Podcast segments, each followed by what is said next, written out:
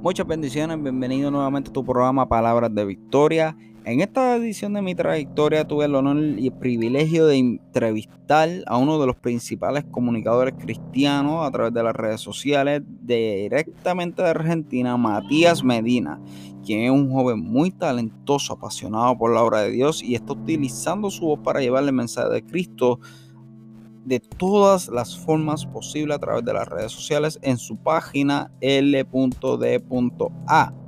abreviatura para lenguaje de amor. Semanalmente realiza entrevistas y reflexiones a través de su plataforma. Él nos comparte un testimonio impactante que te garantizo que será de edificación para tu vida, pues fue una entrevista, un conversatorio, una charla, un tiempo que bendijo nuestras vidas y verdaderamente eso es lo que fue, un conversatorio, pues compartimos distintas similitudes que ambos tuvimos, experiencias, etcétera. Fue un momento bastante gratificante y fructífero que te garantizo que si te mantienes en sintonía va a ser de gran bendición y edificación para tu corazón. Y, ¿verdad? Antes de irnos a la entrevista, pues si no lo has hecho aún, te exhorto a que te suscribas al podcast y comparte el mismo en las redes sociales para que sea de bendición para distintas personas, así como la de ser para tu vida. Y antes de irnos a la entrevista, te doy con un corto comercial.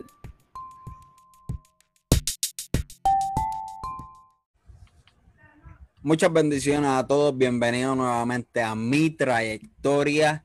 En esta noche tengo un invitado muy, muy, pero que muy especial. Yo le llamo mi hermano argentino.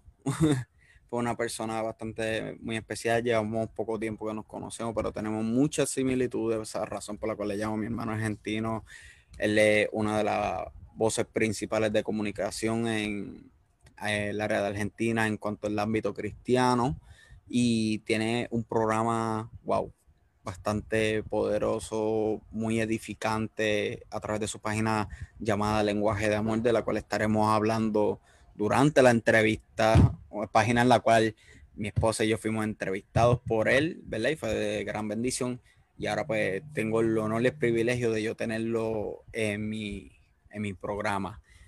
Y es un joven, ¿verdad? Bastante joven, tenemos la misma edad, esa es una de las similitudes que, que ambos compartimos y vamos a estar conociendo bastante de su historia, pues una historia verdaderamente muy edificante. Yo la había escuchado anteriormente en un programa, una sección especial que él hizo en su página de lenguaje de amor y fue de gran edificación. Me pude identificar con muchas de las cosas que él estuvo hablando en la misma.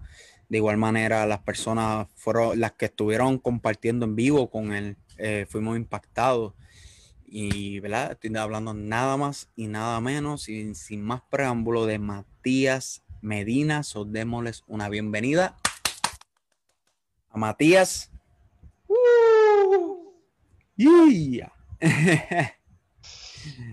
buenas, buenas, buenas. Acá estamos súper, súper, súper contentos de lo que va a ser esta noche. Te escucho con un poquito de eco, Matías. Ah, sí, eh, le puse eco.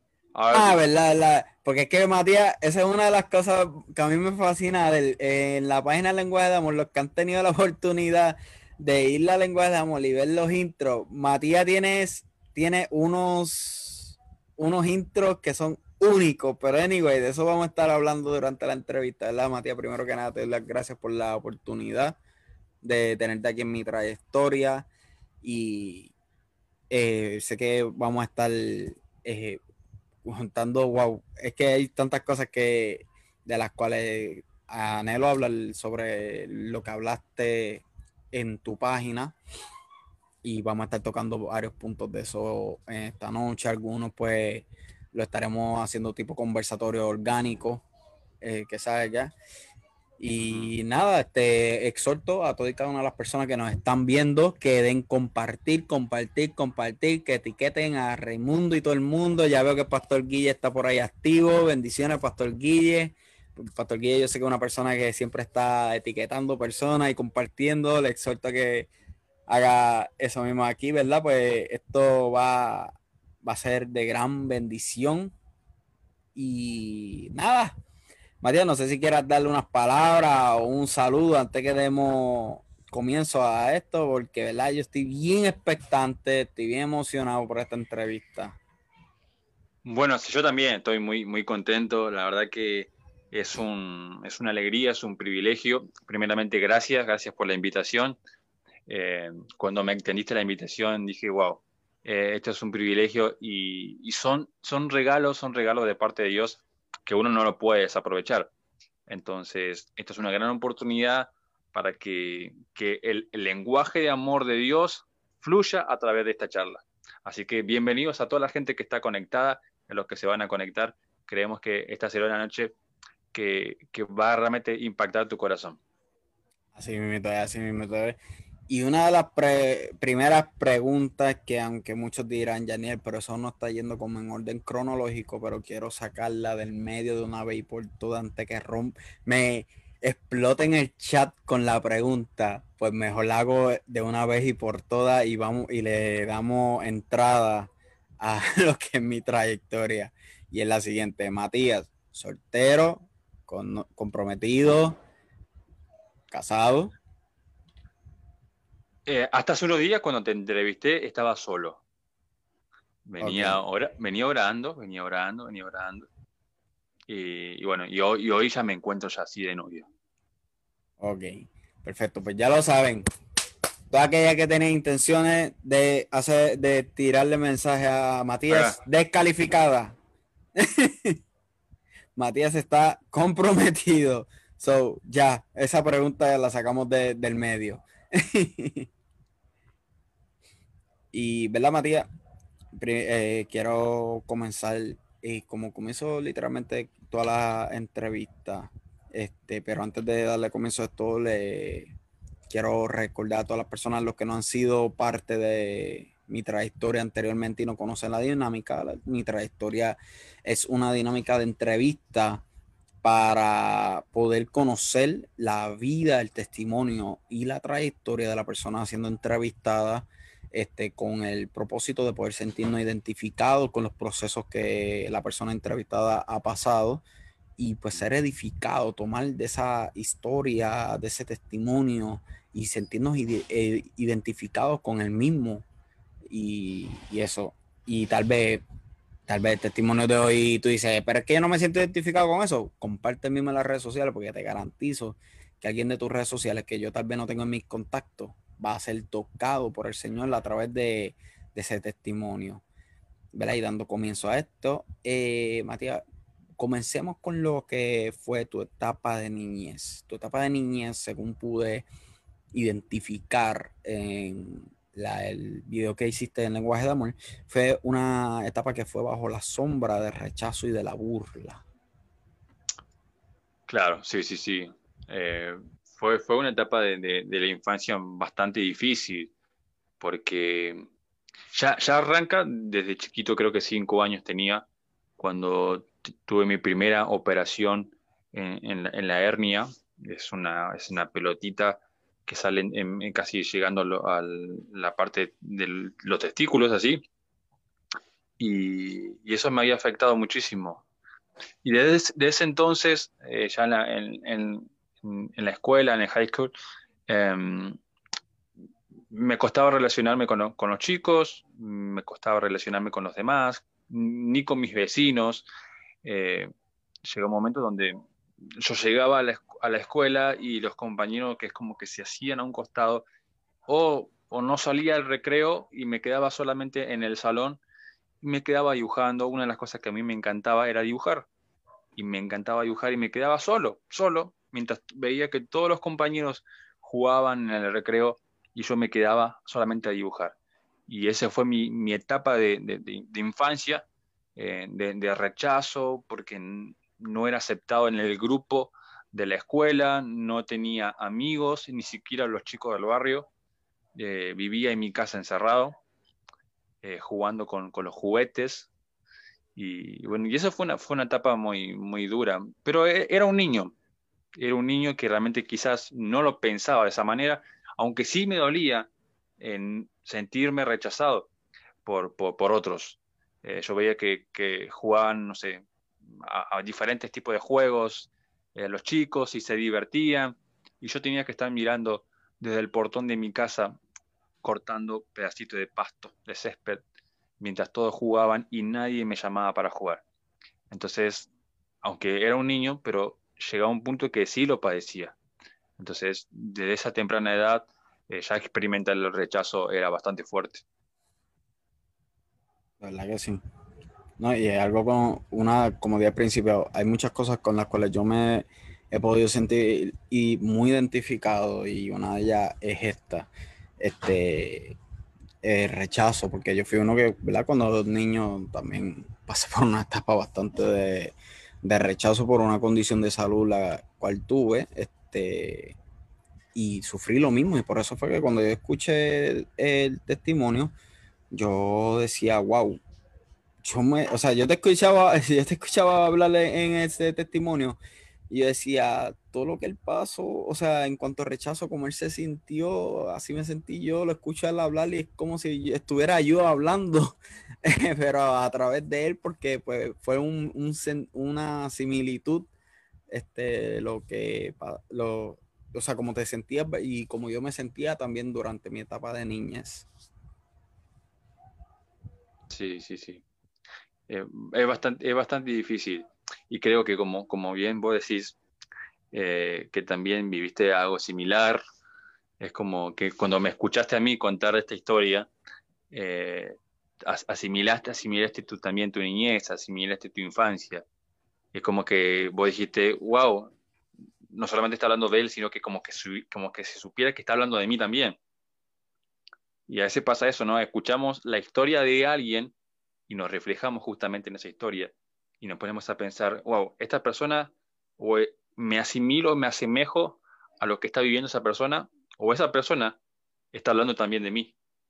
Y nos, y nos comparamos, nos comparamos con, más que nada, con el dolor. Mucha, muchas veces nos comparamos con los dolores de los demás y muy pocas veces con los éxitos de los demás. Así mismo, ¿eh? Tienes toda, toda la razón. Verdaderamente. Y una de las cosas que tú tocaste en, cuando hablabas de, ¿verdad? de tu, cómo te sentías solo, que muchas veces ibas y te sentabas solo, eh, rechazo en los deportes, eh, fue algo que también yo viví, porque por ejemplo, yo recuerdo que yo nunca en mi vida fui bueno en deporte, el único deporte en el cual yo fui eh, bueno y no pude practicarlo por, ¿verdad? por situaciones financieras fue eh, artes marciales. Ah, wow. Fue el único deporte en el cual yo fui bueno, pero pues nunca pude ejercerlo como hubiera querido, pues debido a, que verdaderamente no era bueno. no era bueno pero supiste defenderte. Ah, exacto, pero sabía defenderme. no era bueno en baloncesto, no era bueno en béisbol, pero sí era muy bueno en artes marciales, pero por situaciones financieras no pude este, ejercerlo como a nivel profesional como deseaba. Y cuando tú hablabas en esta charla de cómo tú te sentías eh, ese rechazo, a, incluyendo los deportivos, me sentí igual porque cuando escogían los jugadores de su equipo, yo o era el último o simplemente era como que pues no hay más nadie para completar el quórum, pues Janiel el, el que queda, pues él jugará y yo podía ver la, la, la molestia en mis compañeros y, era algo que me hace sentir mal y fue algo que tú expresaste también en, el video y con lo cual también me pude sentir muy identificado. Y por eso que te, yo te escuchaba hablar y yo decía, wow, pero es que Matías, es como si él estuviera hablar, como si estuviera hablando, pero a través de una tía. es, como que si esos dos grupos, esos dos bandos, se estuvieran peleando como para no elegirte. Correcto. es súper raro porque uno dice, bueno, a ver, no, yo me quedo con él, no, no, yo me quedo con él. No, acá era diferente, acá era, yo no quiero, no lo quiero a él, no, yo tampoco lo quiero a él. Entonces era un ida y vuelta que nadie quería, ni a mí, a mí no me quería ni ninguno de los equipos.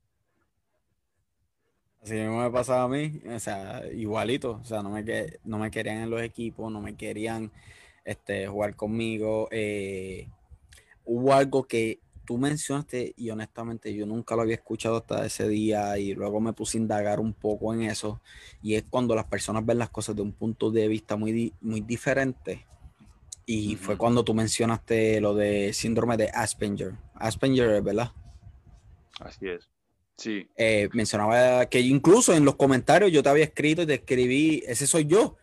cuando empezaste a dar la definición, yo decía, así soy yo, pues es como tú dijiste que una persona puede ver una, pieza de papel y en esa pieza de papel pues puede ver un proyecto, pero otra persona, una persona normal pues ve una pieza de papel. Pues yo digo, o sea, yo soy así mismo soy yo y, fue una de las cosas con las cuales también me pude sentir muy, pero que muy identificado esa noche. Y una de las cosas que, ¿verdad? que quiero tocar eh, también fue cuando tú estabas, mientras estabas hablando de esta etapa de niñez, de rechazo en los deportes, hubo una parte, ¿verdad?, que me conmovió bastante y fue la etapa de los 12 años. Cuando esa, esa etapa, cuando tú tocaste el punto de la etapa de los 12 años, yo diría que esa fue la parte que más me exprimió el corazón, por decirlo así. Y de igual manera, estoy más que seguro que las personas que estuvieron conectados de igual forma, este, puede indagar, hablarnos un poco de esto, de cómo fue esta etapa de los 12 años. Muy difícil, muy difícil. Creo que cada vez que me toca recordar ese episodio, es como volver a, recrearlo, o sea, volver a, experimentar eso. Eh, para los que no lo escucharon, yo eh, era muy, muy aferrado a mis abuelos. Como todo nieto, eh, tiene sus abuelos que son, son, son todo. Y los abuelos que siempre están consintiendo los nietos, comprándole algo, chocolate, juguetes, o llevándolo a una plaza, a un parque. Mis abuelos eran todo, eran todo y mi abuelo cae en una enfermedad que se llama eh, diabetes, que esa enfermedad empezó a carcomer su, su, interior desde su pierna hasta llegar al punto de, que los médicos tuvieron que cortar eh, su pierna derecha, creyendo que esa enfermedad iba a terminar y no, y, sino que la enfermedad empezó a, llegar a, los intestinos más delicados y bueno, eh, no, no, no pudo aguantar. Pero, pero siempre yo recuerdo un, episodio muy, muy fundamental en esto. Es que más allá que yo era muy pegado a mis abuelos, yo tenía que ir a un campamento de jóvenes con la iglesia donde yo iba y, fui a ver a mi abuelo unos días antes de poder viajar. Y más allá que en mi corazón había un dolor tan fuerte, porque con mi abuelo caminábamos caminábamos y caminábamos por cualquier lugar. Y hoy ya no podía verlo caminar porque le faltaba una pierna, andaba en silla de ruedas. Y ahora estaba acostado en una cama de hospital, dependiendo así de su vida.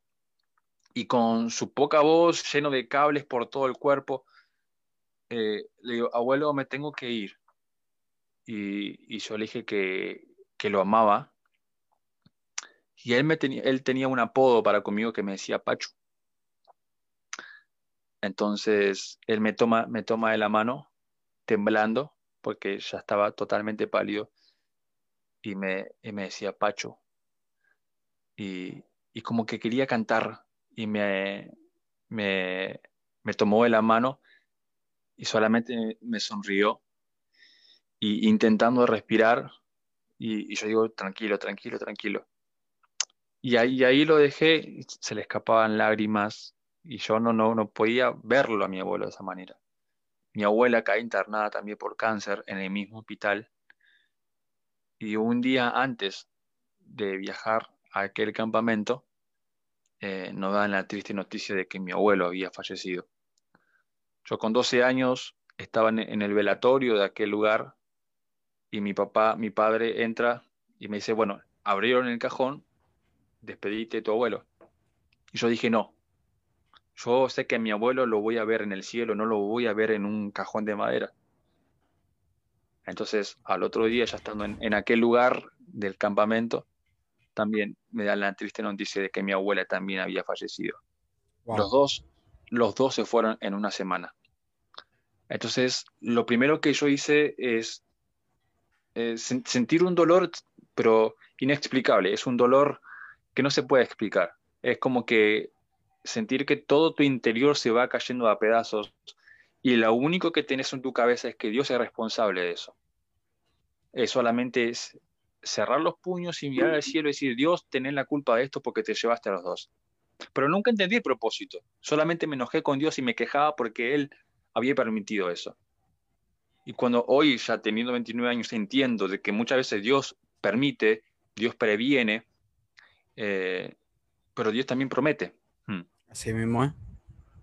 Entonces, esa noche de, de, que había fallecido mi abuela, Dios me habla y me decía que quería ocupar ese lugar y estar en mi corazón, ser mi papá, ser mi mejor amigo, ser el todo de mi vida. Y ahí yo entendí que él, era ese bálsamo de paz para sanar mis heridas, no para cicatrizarlas, para ponerles vendas, sino para curarlas, para curarlas.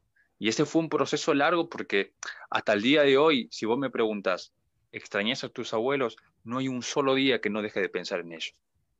No hay un solo día.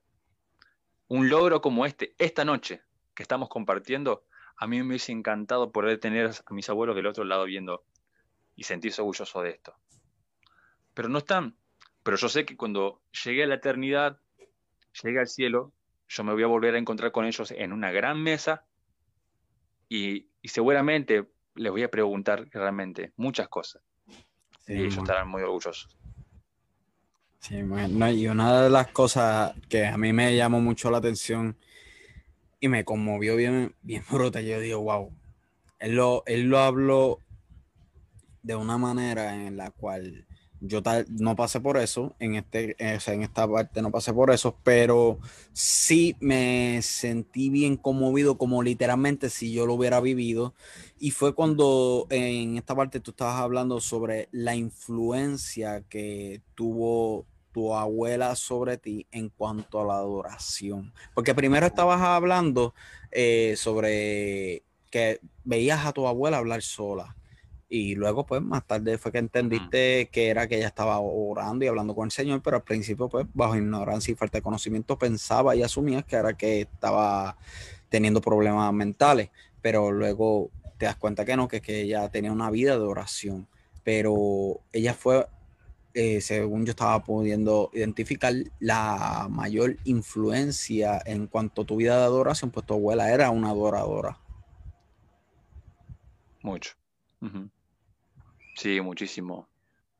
Eh, creo que hoy, hoy ya de grande lo entiendo mucho más y, es, y es una inspiración, porque de lo que fue mi abuela, en mi ignorancia, no entender que ella hablaba sola, sino que no estaba hablando sola, sino que tenía una comunicación con Dios. Eso no tenía un lugar específico, no tenía una habitación, no se arrodillaba, pero ella, donde quiera que vaya o donde quiera que iba, ella hablaba con Dios. Wow. Donde quiera que iba, sea a un mercado, sea en la calle, eh, limpiando, ella todo el tiempo, pero muy suave, muy suave, hablaba con Dios. Y hoy yo lo entiendo mucho más porque esa misma relación que tenía ella con, con Dios, hoy yo la estoy viviendo también de grande. Entonces, Hoy yo no me limito a estar en un cuarto, no, no tengo un lugar donde yo digo, bueno, este es mi lugar donde sé que voy a poder hablar con Dios. Esta es mi silla donde sé que me voy a arrodillar para hablar con Dios. No, no tengo esa estructura. Mi forma de poder comunicarme con Dios es donde quiera que vayas. Por eso Dios le dice a Josué, yo iré contigo donde quiera que vayas, no donde quiera que estés, sino donde quiera que vayas. Dios se mueve y nos acompaña donde nosotros vamos. Dios es un Dios de movimiento, no se estanca en ningún lugar. Sí, mueve. Sí, mueve. Y eh, luego de eso, estuviste hablando sobre que fuiste bautizado a los 12, entre los 12 y 13 años, ¿correcto? Sí. Que contaste una anécdota que a mí me dio gracia. Miren, esto más, más que una entrevista, esto como puse en la descripción de, de la promo, va a ser más bien un conversatorio. pues como dije, es algo, un testimonio en el cual me sentí tan identificado que verdaderamente más que una entrevista va a ser un conversatorio entre dos comunicadores. Exacto. entre mi hermano argentino y su hermano puertorriqueño. este. Fue, fue. De hecho, yo no, yo tenía un apuntador donde tenía anotado punto por punto lo que iba a hablar en, esa noche. Y no sé por qué me acordé de, del bautismo. Eh, me vino a la memoria porque mi, papá era uno de los que estaba a cargo de la iglesia y mi papá fue el que me bautizó a mí, mi papá. Y eso fue también un detalle muy especial, ¿no? Porque mi papá era el que era encargado de bautizar a la gente y me bautizó a mí, con los años bautizó a mi hermana y con los años bautizó a mi otra hermana, mi última hermana más chica. Entonces, creo que también tenemos una afiliación y un cariño por mi papá eh, muy grande porque realmente Dios escogió a la persona correcta como para, para ese momento tan importante. Pero aquí iba con el punto ese de bautismo, porque uno cuando es adolescente y empieza a entrar en ese, en ese conocimiento corporal y en un mundo lleno de, tentaciones, mayormente los hombres, ojo, no quiero decir que solamente los hombres hagan esto. Y perdone si realmente voy a ser totalmente directo en este punto. Pero yo hablo por, los hombres y creo que también las mujeres han pasado por esto. Pero yo tenía 12 años y, la naturaleza del hombre no es siempre mirar hacia adelante, sino seguir traseros ajenos. Entonces, cuando era chico, eh, era mirador de traseros ajenos. Entonces, cuando realmente dije, cuando me enseñaron que el bautismo era morir a, ese viejo, a ese viejo hombre, a esa vieja naturaleza y tomar un, un compromiso con Dios, dije, no, yo me quiero bautizar, yo no quiero ser ese chico. Entonces dijeron, bueno, cuando te sumerjas en el agua, ese viejo hombre queda ahogado en el agua y renace un nuevo hombre. dije, wow, esto es buenísimo. Esto es, esto es algo sobrenatural. Y cuando me bautizo y salí, dije, wow, soy un nuevo chico, soy un nuevo Matías con 12, 13 años. Eso fue un domingo. Un lunes, en la escuela, pasa una mensajera del diablo que pasó por ahí con un jean ajustado y yo dije, no voy a mirar, no voy a mirar, no voy a mirar, no voy a mirar. Y miré. ¿Qué pasó? Me di cuenta que el viejo hombre no se había ahogado, sino que sabía nadar. Ese fue el refrán que yo nunca lo había escuchado, pero créeme que que me lo aprendí de una cuando dijiste eso. Me di cuenta que el viejo hombre no se había ahogado, sino que sabía nada. y igual... Pero hay gente que se frustra, ¿eh? Hay gente que se frustra y dice, no, no, no, yo tomé un compromiso con Dios y nunca más le voy a fallar. Y en cosas como estas, eh, aún cometiendo errores así mínimos, pero creemos que ese error eh, está bien calculado por Dios y realmente Dios nos va a demandar en los años siguientes, cometemos el error de frustrarnos y ver a Dios de diferente forma.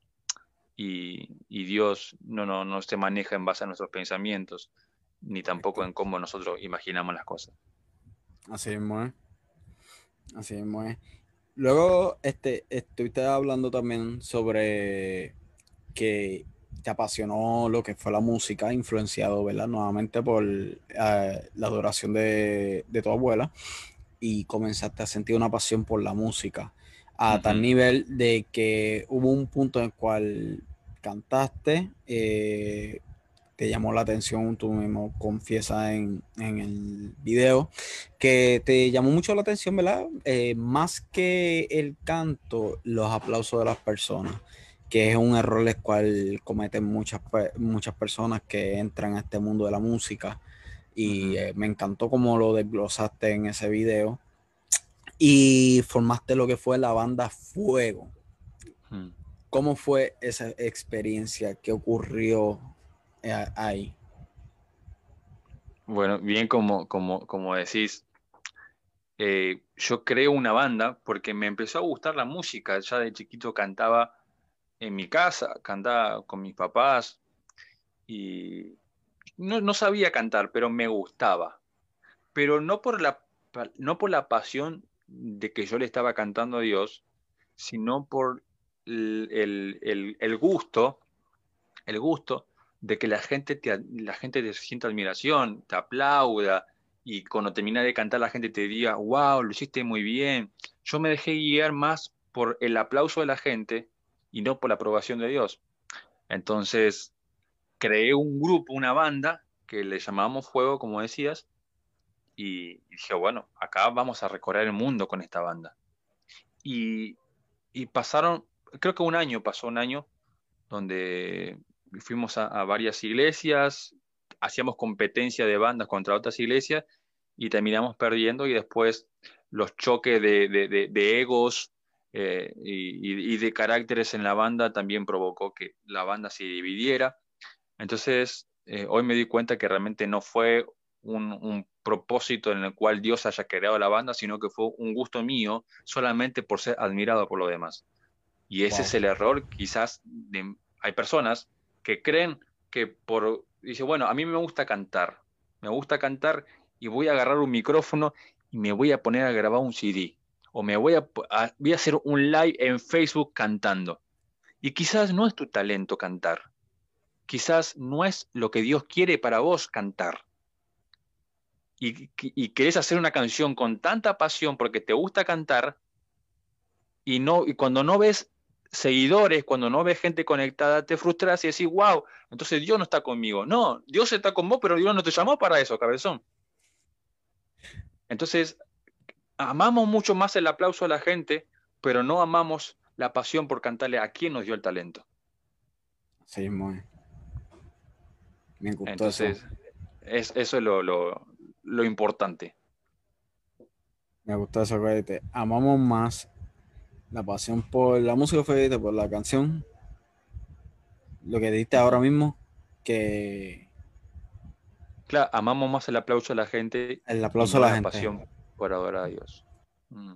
Wow, me encantó, me encantó eso que dijiste ahí, ¿verdad? Y un punto muy importante que tú tocaste también en, esta, en este video que subiste, este fue cómo se volvió a repetir la historia nuevamente en la secundaria. Sí, bueno, ya en la secundaria ya crecí un poquito más. No llegué a ser el nerd de la secundaria, pero, pero sí prestaba mucha atención. Eh, era el que se sentaba en el asiento de adelante, a comparación de lo que fue mi infancia. Mi infancia era sentarme en el último asiento y en la secundaria era pasar el primer lugar y prestar atención, ser el que eh, estaba al, cuidado y atento de las cosas que me pedían los profesores, eh, tenía confianza con ellos, tenía más confianza con los profesores, pero la desconfianza con los compañeros. Y casi, casi que se asimila a la primaria a la secundaria porque eh, si salía del recreo, iba a comprar al kiosco algo para comer y volvía al salón y me quedaba solo. No era un chico que realmente era buscado por los demás, eh, ya muchos sabían que yo era cristiano y es como que me decían, bueno, vos sos el religioso, eh, vos sos el evangélico. Eh, una vez llevé, una, llevé mi guitarra a la, a la, secundaria para cantar, porque me habían, la directora me había dicho, bueno, queremos que, que puedas cantar en el acto de la, de la, escuela. Yo llevé mi guitarra como para practicar y empecé a cantar en el medio del recreo canciones cristianas. Y, y se juntó un buen grupo de chicos alrededor escuchando y, muchos me dijeron, pero ¿por qué no cantas otra cosa que no sea algo religioso? Y me acuerdo que yo le dije, es que yo no puedo cantar otra cosa que no siento y que no amo. Mm. Y cuando mm. dije eso, se empezaron a ir todos. Entonces, todos me querían llevar a sus estándares, todos me querían llevar a sus culturas, y cuando se dieron cuenta que no me podían convencer a su mundo, entonces se alejaron todos. Esa fue una etapa difícil. Y así, y así gran parte de la secundaria fue de esa manera. No, no, no, tener amigos eh, a, tal punto de sentirme también angustiado, no no tanto deprimido, pero sí muy triste, que ya la concentración de prestar atención a la clase, ya el sentirme solo, ya pasar a sentirme solo, saber que me tengo que volver a mi casa solo mientras otros se van en grupos. Y entonces ya dejé de prestar atención a la clase y me empezaba a copiar, empezaba a mirar las tareas de mis compañeros, cuántos ellos habían respondido, y era un error, era un error. Pero se asimilaba a lo que fue la primaria y la secundaria. El rechazo era en ambas, en ambas edades. Wow. Y fue similar, o sea, literalmente fue como. Ah, ¿cómo, lo puedo, ¿Cómo lo puedo describir de una, de una manera correcta y apropiada? O sea, es, fue como volver a la, a la primaria, pero con una, con una mayor edad, literalmente, pero los mismos, las mismas situaciones, el mismo rechazo, las mismas burlas, etcétera. Sí, y bullying. Y el, bullying, exacto. El bullying más presente que nunca. Estuvo en la primaria y también estuvo en la secundaria. Porque cuando me tildan de religioso, eso es un bullying. Cuando realmente me, me criticaban por, por, no sé, por ser delgado, porque nunca, nunca salí a bailar, porque nunca fui a un boliche, porque nunca estuve con mujeres, eh, porque no hice esto, porque no hice lo otro, porque no fumé, porque no tomé. Era muy cuestionado en muchos aspectos. Entonces, como yo no era parte de su cultura, entonces yo era, estaba muy aislado de eso. Y por eso que también me costó mucho eh, mantener amistades. De hecho, puedo decir que no tengo amigos, no tengo amigos. Yo puedo decir, bueno, tengo tantos seguidores en Facebook, pero no todos son amigos. No todos son amigos. Eh, creo que son muy pocos los que puedo contar con los dedos de la mano en los que puedo llamar a las 3, 4 de la madrugada porque me siento mal, sé que van a estar, pero no todos. Y eso me pasaba también en la secundaria. Y ese fue otro de los puntos con los cuales también me he sentido identificado cuando hablaste de eso, porque a, la, a esa misma edad específicamente, por la misma situación, eh, también sufrí mucho rechazo por el religioso, etcétera. Porque lo que pasa es que cuando yo entro a la secundaria, yo no entro con, con este personaje de que siga Cristo ni nada por el estilo, todo lo contrario. Yo entro un joven rebelde, un joven que hacía y deshacía, un joven que, bueno, ni que dar mucha descripción en cuanto a eso, se podrán imaginar. Este, mm. pero cuando yo le decido darle mi vida a Cristo, que recuerdo que fue a través de una confraternidad que estaba en la para, esa, para ese tiempo, eh, este, tenía unos 10 y cuánto, unos 15 años si no me equivoco. Eh, todas mis amistades, que eran muchas, o sea, todos mis conocidos, mejor dicho, amistades se quedan, los conocidos se van. Eh, todos estos conocidos que me rodeaban literalmente se dispersaron y se desaparecieron. ¿Por qué? Porque Janiel de ser como era, pasó a ser un religioso más. Hmm. Uno más de, del grupo de los religiosos. Y fue algo con lo cual también tuve que batallar en la secundaria de igual forma.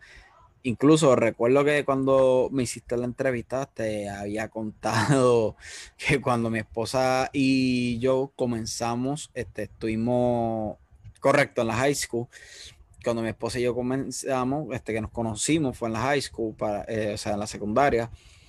Y ella está viendo la entrevista y ella sabe que ella fue una de, una de las que me hizo bullying por eso. ella fue una de las que me hizo bullying porque mi esposa no, no le servía el señor, no conocía. Y era una de las que me hizo bullying por eso. Pero ahora ya, hoy día ya está casada con el religioso. Valió la pena. Y valió la pena lo, ¿cómo es que si se la burla? Porque hoy día ya está casada con el religioso, le salió cara, le salió cara a la burla. ahora, ahora, son, dos. Ahora somos dos, pero ahora somos dos. y pues puede sentirme bastante identificado. Por eso es que yo te comentaba, Matías, yo escucho esta, tu testimonio y es como si me estuviera hablando yo a mí mismo, como si yo estuviera contando mi trayectoria, porque verdaderamente, o sea, fue muchas de las cosas, tal vez no todo, pero sí pasé muchas de las cosas, o me puedo identificar con muchas similitudes de las cosas que pasamos. O sea, que, pasaste, que tú pasaste y que yo pasé. Y eso, que se están riendo con eso. Pero sí, es verdad, le salió cara a la burla. Porque ahora está casado, está, está casado con el religioso. No hay vuelta atrás, no hay vuelta no, atrás. No, de verdad que no. y verdad, dando para eh, dando continuidad, hubo una parte que una etapa, no sé si fue antes, yo asumo, porque no, no, lo, no lo especificaste, no creo que sea que hayas este, brincado el orden cronológico, sino simplemente no sé si, si es que ocurrió durante este, el tiempo de la secundaria o después. Pero hubieron dos cosas y quisiera ¿verdad? comenzar con cuál fue de la primera que, ocurrió. Y es que comentaste a la edad de los 17 años fue que tuviste un encuentro sobrenatural con el Espíritu Santo pero de igual manera cuenta que más o menos en, esa, en ese mismo tiempo, por eso no sé honestamente si fue qué fue lo que ocurrió primero, en el cual entraste en un, en un estado depresivo debido al rechazo que estaba sufriendo. Sí, en, sí experimenté la, depresión, no se ve cuenta, cuenta de cuánto, pero sé que en mi etapa de adolescente, porque todavía no llegaba a, entrar en la juventud, eh, sí, sí, era, era triste eh, de, sentirme rechazado por, los compañeros, también dentro de la iglesia. También eso quiero recalcar bien, porque no solamente el rechazo fue dentro de una escuela o de, amigos o chicos del barrio, sino que también la gente misma de la iglesia, eh, se hacían grupitos y ese es un grave error. Hacerse grupitos, hacerse grupitos por acá porque nos llevamos bien, este grupito se lleva bien. Entonces yo era el hijo del pastor, el que llegaba y todo, todos observaban eh, al hijo del pastor y bueno, no, o no le hablen o, si yo me acercaba siempre a un grupito, ese grupito dejaba de hablar y se dispersaba. Entonces llegaba un punto en el cual experimentar la soledad fue tan fuerte, fue como un golpe en el pecho y llegar a mi habitación y llorar. Mi único, mi único lugar que tenía era solamente estar con Dios. Llegaba a mi habitación, tenía un espejo grande, me gustaba eh, poner música y mirarme al espejo y hacer que yo cantaba. Entonces yo me miraba al espejo, imaginaba multitudes, multitudes de personas que estaban cantando conmigo o que yo predicaba, que estaba predicando y multitud de personas estaban también escuchando el mensaje. Ese era mi cable a tierra, el reflejarme, en imaginarme en qué podría pasar de mí, pero no estaba aferrándome al dolor, ¿sí? Aunque sí, cuando esto acababa, cuando yo dejaba de mirarme al espejo, volvía a llorar y sentirme solo. Fueron etapas muy difíciles, pero la depresión fue mucho más cruda después de los 20. Que eso lo vamos a ir charlando. ¿Y cómo fue eso de después de los 20? Espérate, espérate, antes de, que vayamos a lo de los 20. Eh, esto ocurre, lo de los, o sea, antes de ir a lo de los 20, perdóname. ¿Cómo fue este encuentro con que cuentas que fue un encuentro sobrenatural de una visita de parte del Espíritu Santo, la cual fue a la edad de los 17 años?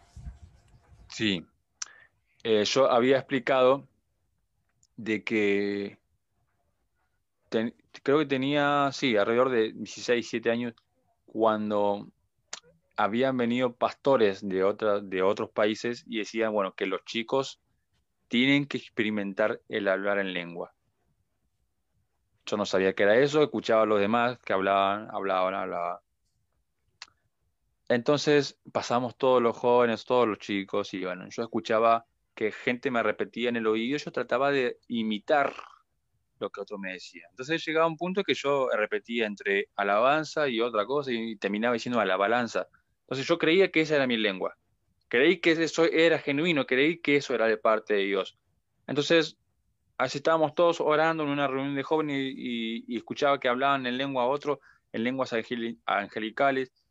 Y entonces digo, bueno, yo también voy a usar mi lengua. Yo decía a la balanza o no sé, rica la masita, rica la fanacoa, un montón de cosas, o Rambo agarra la bazooka. esa fue la que, la que diste que se me quedó Rambo agarra la bazooka.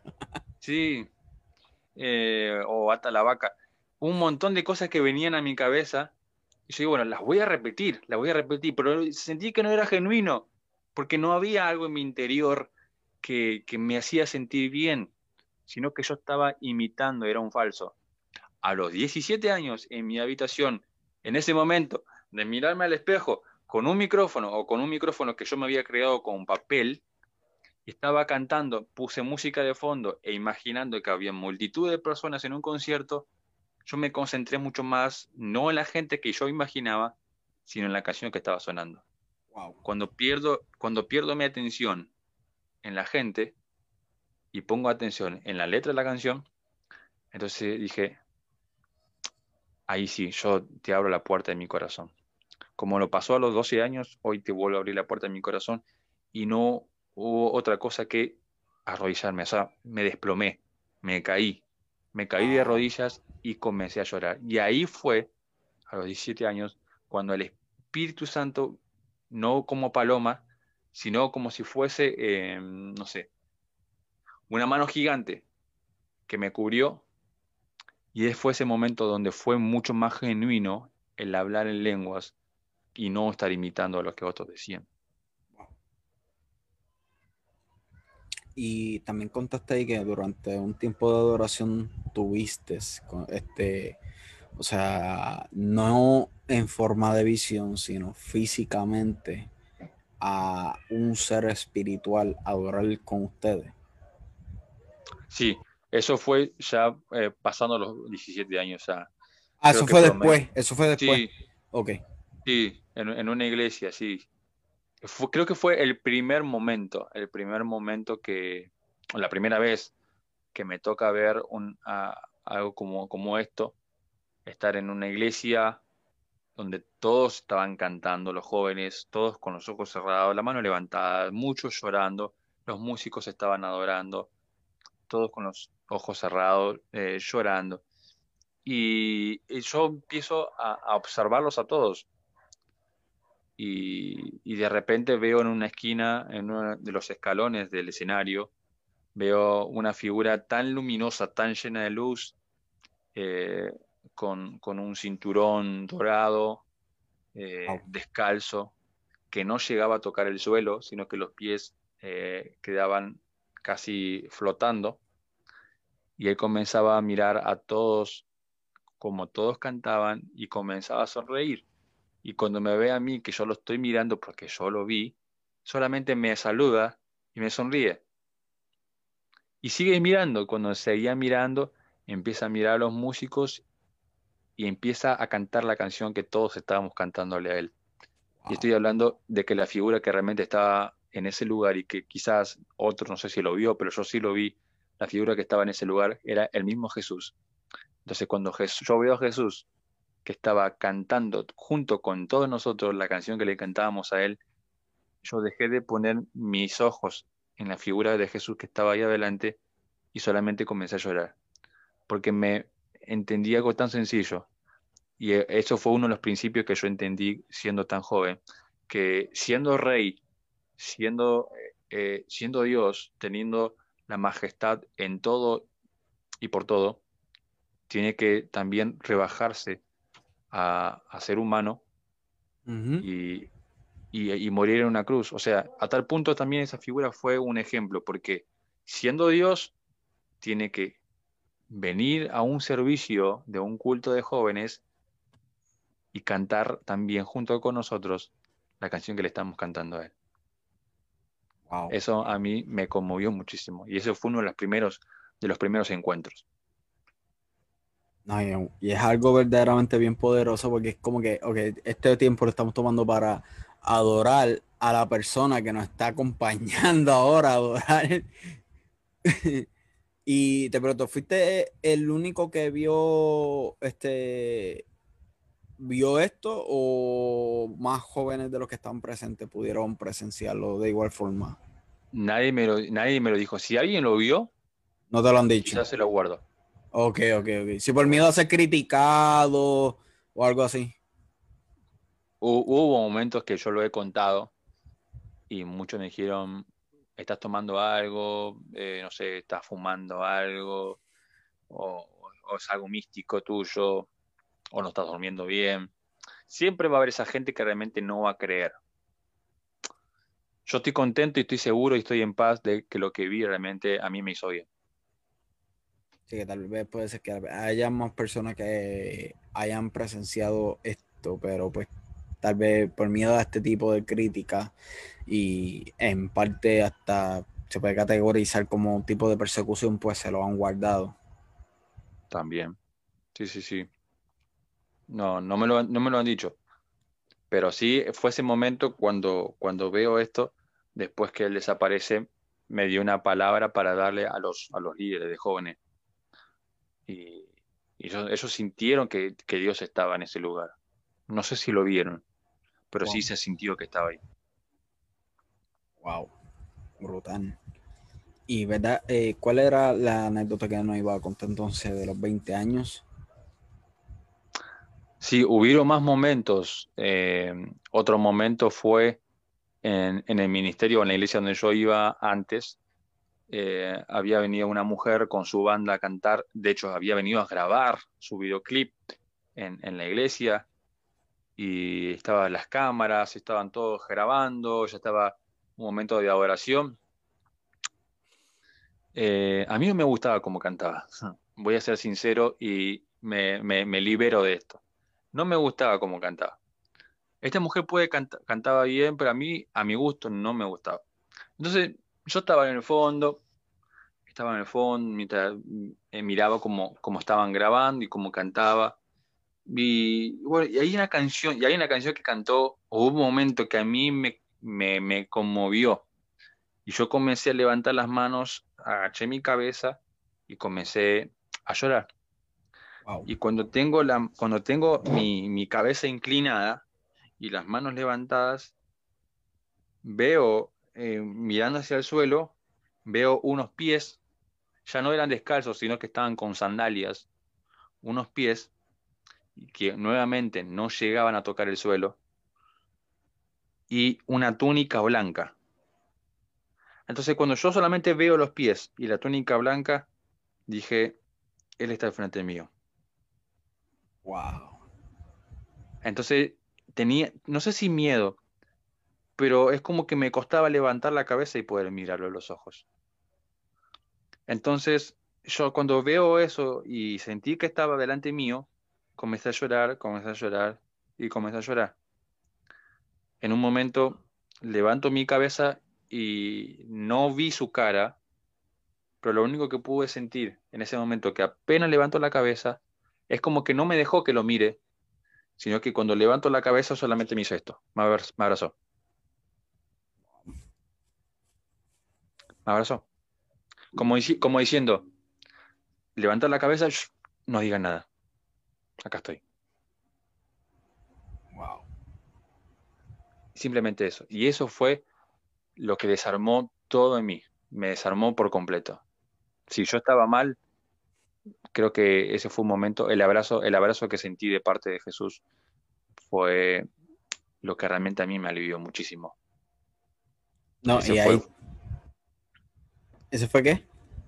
Que ese fue uno de los, momentos también especiales, más allá del, episodio anterior que conté, este fue otro de, un momento tan especial de poder encontrarme con él. y que ahí también podemos ver el cumplimiento de la palabra que él te dio, de que él quería llenar ese vacío que había dejado ¿verdad? tu abuelo cuando partió de esta tierra. Este, Ahí podemos ver cómo él te muestra literalmente eso, que, o sea, que su, su verdadera intención, que era más que una palabra, sino una, una intención legítima, pues en ese momento, pues, o sea, te da ese abrazo y como que, como tú dices, como que tranquilo, aquí estoy yo.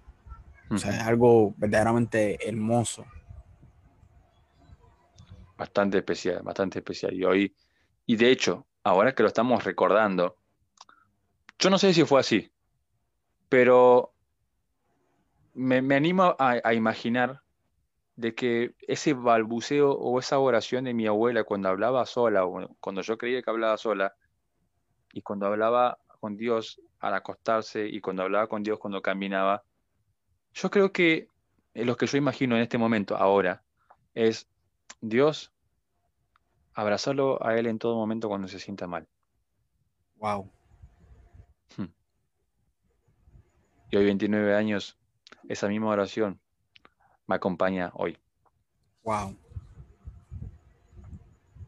Brutal. es la que sí. Abrazarlo a él cuando se sienta solo. Y así mismo lo pudiste vivir. Sí, de, hecho. No, no, sé, no sé vos, pero se, siente, o al menos yo siento algo bastante especial. Sí. Y creo que, creo que a través de lo que podamos contar o, de todas esas cosas, eh, quizás mucha gente se sienta identificada o identificado con este momento. La soledad no va a llegar a todos, nos vamos a sentir solos muchas veces o nos hemos sentido solos, pero que la oración también de nosotros es, Jesús, abrazarlo o abrazarla cuando se sienta mal. Cuando quiera bajar los brazos, abrazarla o abrazarlo. Solamente eso. Bonito, ¿verdad que sí? Quiero que esta, esa palabra específicamente antes de darle continuidad a, mi trayectoria, tomen eso, esa palabra que Matías acaba de dar. O sea, cuando se sientan solos, cuando se sientan solas, o sea, Recuerden que eso está ahí para abrazarlo a ustedes, que nunca están solos en ningún momento. Tal vez no tengan la experiencia que Matías tuvo, que pudo ver este, cuando recibió ese abrazo, pero nada más con tener la certeza y la convicción de que él está ahí abrazándote. Mm. Más que suficiente. Y eso lo digo yo por testimonio mío propio, que es una de las cosas también con las cuales me puedo identificar con tu testimonio. Porque han habido muchas veces en las cuales yo me he sentido de esta forma también me he sentido solo, me he sentido literalmente, como diría, este, tú usaste una palabra que no me recuerdo ahora mismo, este, la palabra que utilizaste, pero anyway, una palabra genérica sería, pues sí, sentirme solo y como frustrado, gracias, eh, me he sentido bien frustrado conmigo mismo, me he sentido solo, me he sentido fracasado, etcétera, como que le falla el mundo entero, incluyendo a mi esposa, mis hijos, etcétera, y a mis pastores, a mi iglesia, más el cada vez que hay una viene eso, el, el Espíritu Santo me trae a la mente una palabra que dice que Él estará con nosotros siempre. Y no solamente que Él estará con nosotros siempre, sino, o sea, que Él nos, nos promete, o sea, cuando Jesús habla de cuando iba a llegar la promesa que era el Espíritu Santo, Él iba a enviar al Espíritu Santo o Paracletos para que esté con nosotros para siempre. Y nada más con esa convicción de que, yo me siento de esta forma, pero sé que tú estás conmigo y yo comienzo a, a sentir esa, ese, o sea, ese consuelo, ese consuelo, yo sé, porque sé que estoy recibiendo ese abrazo, porque estoy sintiendo ese consuelo en mí. Estoy recibiendo esa paz. So, sé que estoy recibiendo ese consuelo de igual forma. Este, y una de las preguntas que yo diría que es la, una de las más fuertes antes de irnos a lo que el lenguaje de amor y otros proyectos, etcétera, una anécdota que tú contaste que verdaderamente me dejó en shock. Este, por muchas cosas también pude sentirme identificado con la misma. Y fue un evento en el cual tú, tú pasaste, en el cual fuiste abusado, literalmente. Creo que tenías 24 años, si no me equivoco, fue la edad que tú dijiste.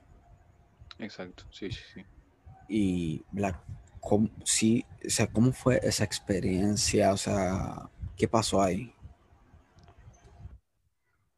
Eh, había una mujer que, tenía 40 años de edad, casada con, cinco hijos, eh, en pleno proceso de divorcio, muy amiga de mi familia, de mi, de mi hermana, y, yo en ese tiempo era un, un, consejero para los jóvenes, siempre estaba alentando a los jóvenes.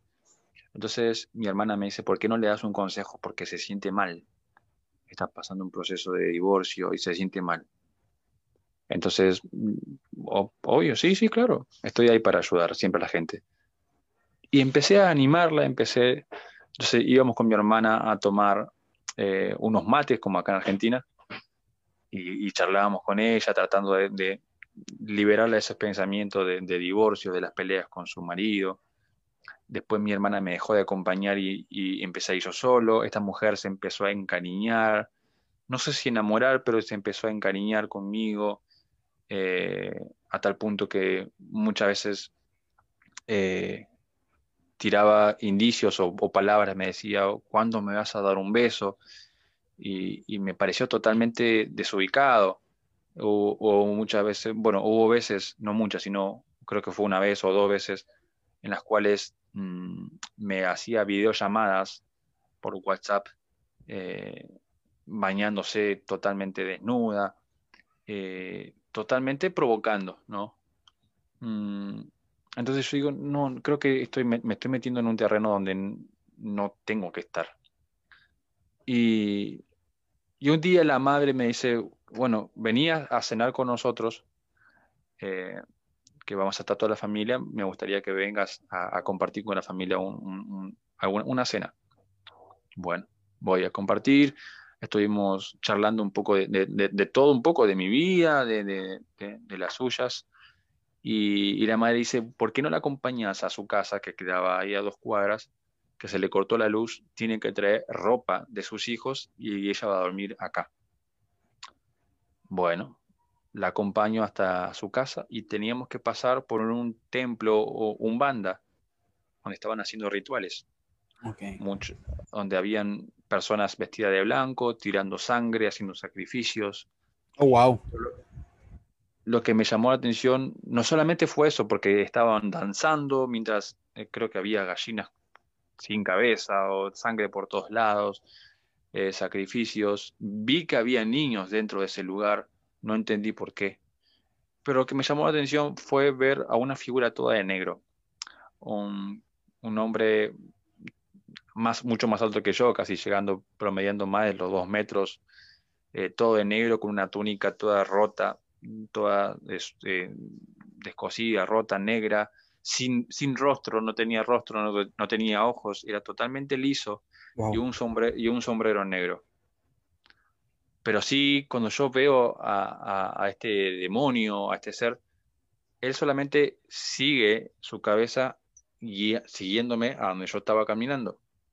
Y yo cuando giro mi cabeza hacia atrás para verlo, ya no estaba ahí. Llego a la casa de esta mujer eh, y le digo, bueno, si tenés algo para tomar, porque tengo sed. Esta mujer me da algo para tomar que no sé, hoy no recuerdo qué era, pero me da algo para tomar. Cuando yo tomo, eh, me siento en su cama para acomodar la ropa en una bolsa y después no recuerdo qué pasó. Cuando yo entro en sí y reacciono, esta mujer estaba, perdón por el detalle, pero quiero contarlo bien. Esta mujer estaba encima mío, totalmente desnuda, abusando de mí. No solamente eso, sino que hizo otras cosas más, aunque era imposible de poder sacarla de encima porque era una mujer grande. Y estaba, por lo que puedo entender, drogado, ¿verdad? Sí, yo creo que sí, porque no entendía, no entendía nada. A tal punto que después, cuando esta mujer estaba encima mío, y yo me asusto mucho más porque veo a ese mismo demonio que había visto en la puerta del templo Humanda, lo veo otra vez en la puerta de su habitación. Este, este, este, este hombre o este demonio estaba con los brazos cruzados, sin rostro, pero estaba en ese lugar observando todo lo que estaba pasando. Cuando yo me di cuenta de que este demonio estaba en ese lugar, lo primero que yo hice es sacar a esta mujer de encima, vestirme rápido y salir corriendo para mi casa, llorando, llorando, porque me sentí, eh, me sentí muy mal, me sentí lastimado, eh, hasta yo mismo sentí culpa porque yo sentí que le fallé a Dios, porque yo decía, bueno, yo quiero llegar al matrimonio manteniendo mi virginidad y esta mujer hace esto y, quita lo, más, una de las cosas más valiosas que tiene el ser humano, de poder mantenerse puro.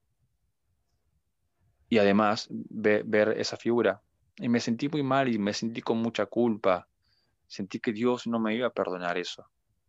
Nunca, nunca dije, bueno, el error fue de la mujer, sino que era carcomer esa culpa porque creí que yo era responsable de eso. Sí, que a pesar de que quien realiza el acto y en teoría, pues, real, bueno, en teoría no, realmente eh, te droga, porque pues al tomar una agua te fuiste mentalmente, o sea, te fuiste, pues lo que yo puedo asumir es que el agua contenía algún tipo de droga. Este, a pesar de eso, pues la culpa la estabas cargando como que tú eras el culpable como tal. Y eso me costó muchísimo. Y de eso, ahí se abrió una puerta tan grande que fue eh, fue la, depresión más grande que viví. Creo que fue ahí donde se abrió una puerta donde me costó muchísimo salir. Me costó muchísimo poder relacionarme con la gente, aunque ya tenía 24 años, pero me costaba mucho. Nunca se lo conté a nadie. De hecho, la primera vez que conté esto fue en el programa mm, y hoy lo vuelvo a contar. Eh, ni mi familia sabía esto, nunca se lo conté a mi familia. De 24 años a hoy 29 no lo sabían nunca. Pero yo hasta ese tiempo yo creía que era culpa mía. Entonces fue un proceso también porque fue la depresión eh, hincándome por dentro diciendo sos el culpable, sos el culpable. Hasta que uno entiende que realmente Dios, Dios interviene en esa, en esa situación y Dios comienza a sanar primero, primeramente lo mental, porque es la mente lo que te va diciendo que vos sos el culpable. Correcto. Te va diciendo las cosas incorrectas. Lo que comienza en la mente, uno lo empieza a creer después acá. Cuando yo empiezo a sanar de mi cabeza y entiendo que Dios estuvo en el asunto y comenzó a sanar de esa depresión, pasó un buen tiempo, pasó un buen tiempo. No quería saber nada con nadie, no quería salir de mi casa, hubo días que no comía, hubo noches que no dormía, eh, mis, mis, ojos estaban casi caídos, eh, más, más delgado que ahora. Entonces me tuvo muy mal eso. Pero como, como dijimos hace ratito en la charla, yo creo que la oración de mi abuela fue, abrazalo, abraza, abraza a Mati cuando se sienta mal. Y yo creo que esa, esa historia o esa promesa o esa palabra se sigue repitiendo todos los días de mi vida.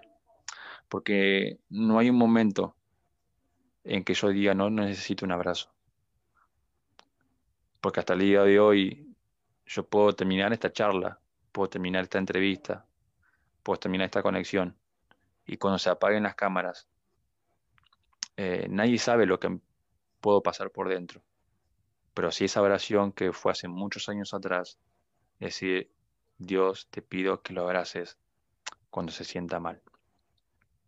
Entonces yo creo que cuando se apaguen las cámaras, esa oración todavía sigue teniendo cumplimiento. Cuando se apaguen las cámaras, abrazalo para que no entre en culpa, para que no, eh, para que el dolor no lo afecte y para que los problemas no lleguen. Entonces el abrazo de Dios están todos los días de mi vida para mí.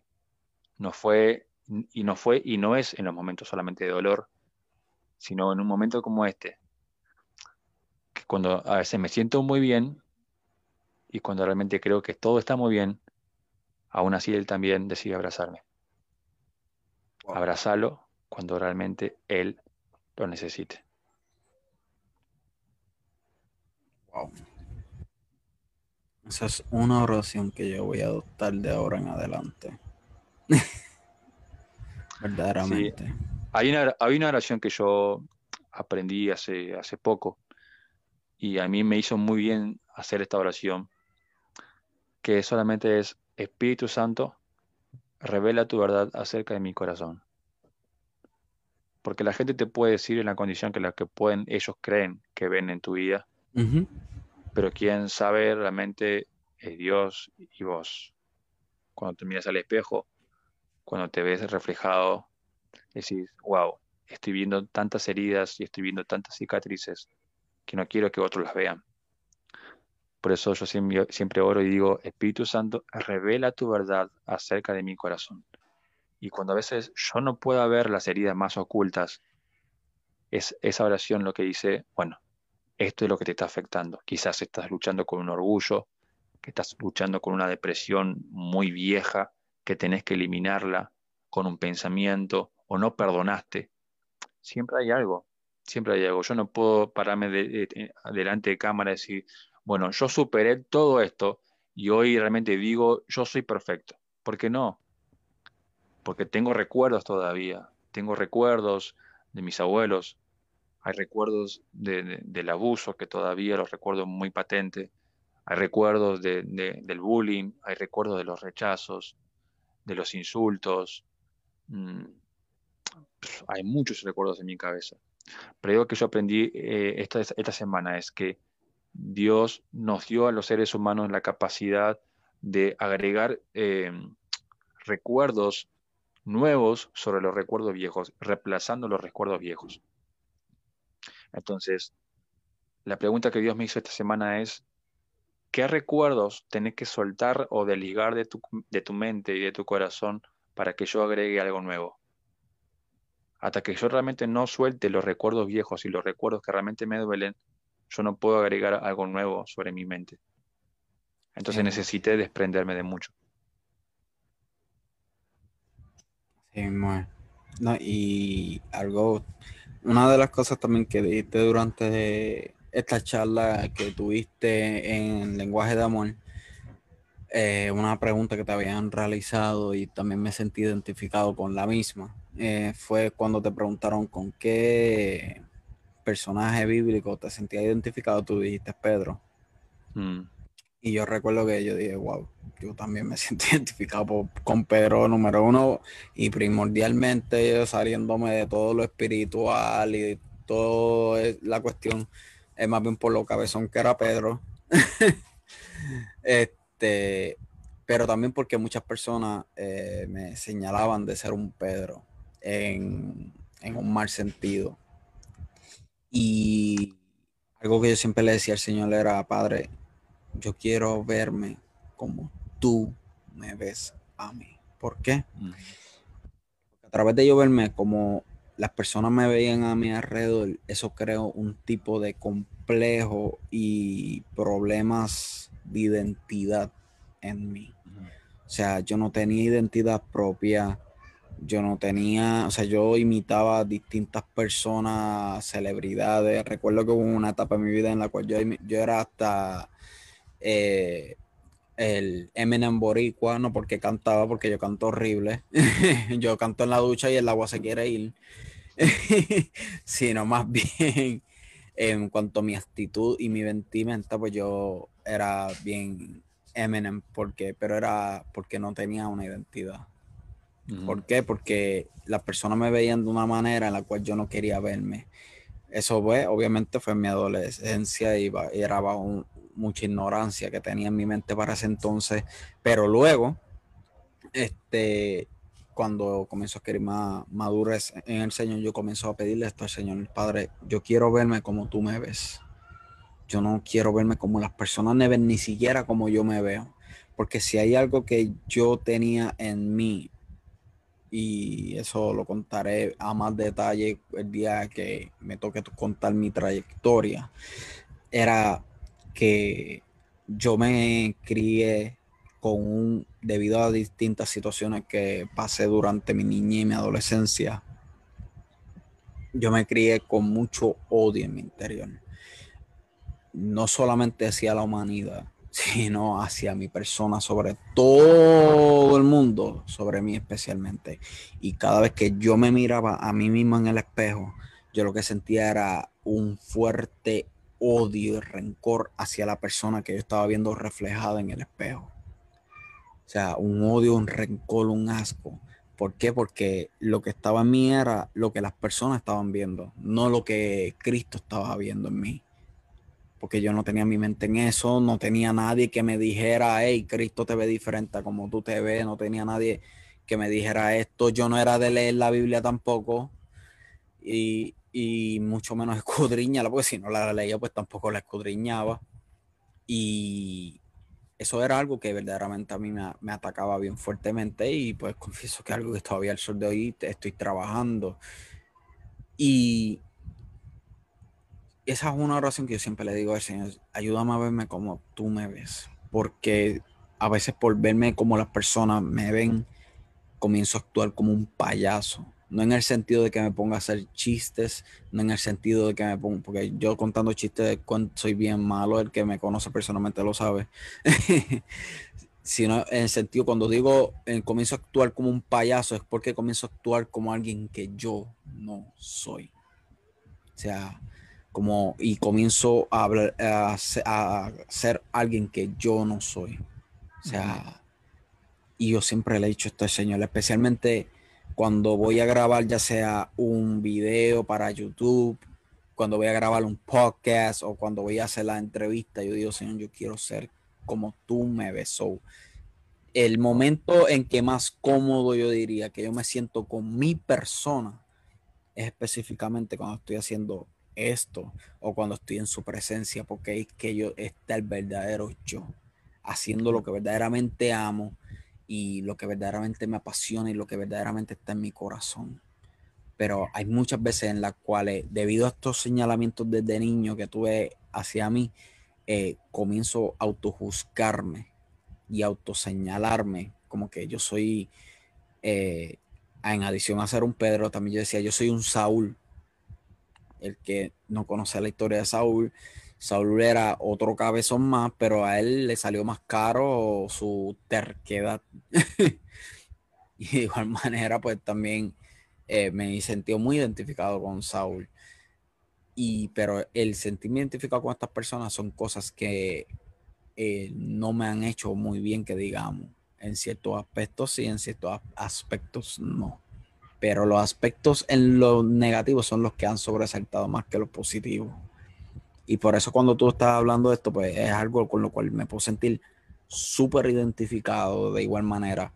Y eso, ese, esta es una de las razones por las cuales yo hago esto de mi trayectoria, porque yo sé que nosotros dos aquí charlando, yo sé que hay personas que de igual manera se están sintiendo identificadas con nuestra historia, hay personas que se están sintiendo identificadas con la trayectoria de las personas que ya se han entrevistado y con las trayectorias que han de venir para, para este próximo sábado, que es lo que resta del 2020, y las que hayan de venirle en 2021. O sea, sentirnos identificados con esta trayectoria, porque, o sea, tú contaste tu trayectoria y yo me sentí tan identificado. Y yo, wow, eso es así como yo me siento cuando Matías estaba hablando, es como yo sé que muchas personas se sienten cuando escuchan las entrevistas de mi trayectoria, porque son son este, historias, testimonios que conmueven el alma, no tanto por, no tanto en el hecho de por lo que la persona vivió, sino porque tú lo viviste o lo estás viviendo. Y ¿verdad? Luego de que tú confiesas esto, que esta fue otra que tenía aquí, luego que tú confiesas esto en lenguaje de amor, ¿cómo fue la reacción de tu familia hacia ti? O sea, apagaste las cámaras, apagaste todos los equipos ¿Qué ocurrió después?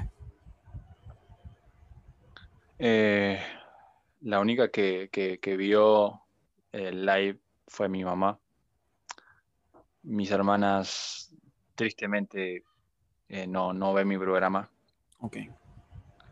Eh, y esa es una de las cosas que yo puedo decir, bueno, eso sí me duele, me duele muchísimo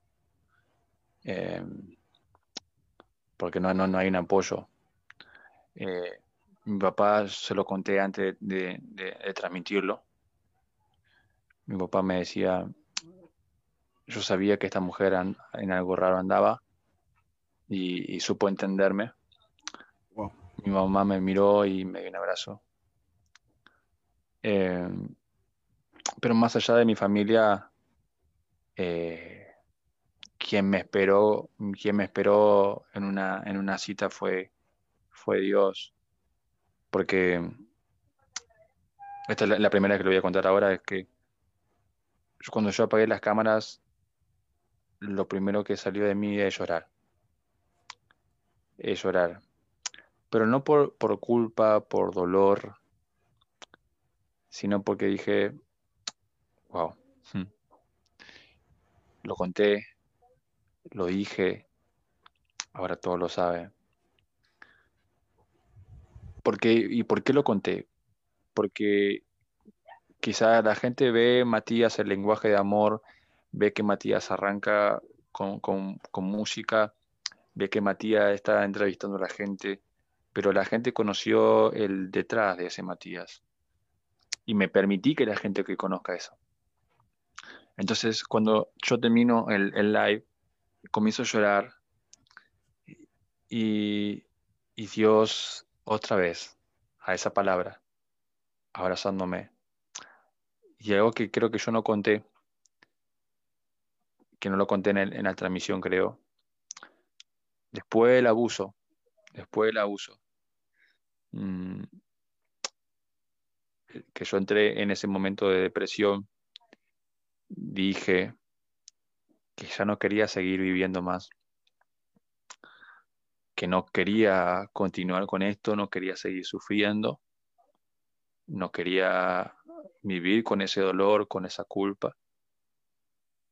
Y llegué a un punto de estar solo en casa y, de querer agarrar un, un cuchillo y querer cortar, querer cortarme las venas lo he intentado, lo he intentado. Y, y cuando estaba a punto de hacerlo, es como que no me dejaba, no me dejaba. Pero así, así como yo lo viví y, y, fue bastante duro, fue bastante difícil, yo también creo que esas lágrimas que vinieron después de apagarse las cámaras no vino tanto por mí, sino por el dolor de los demás.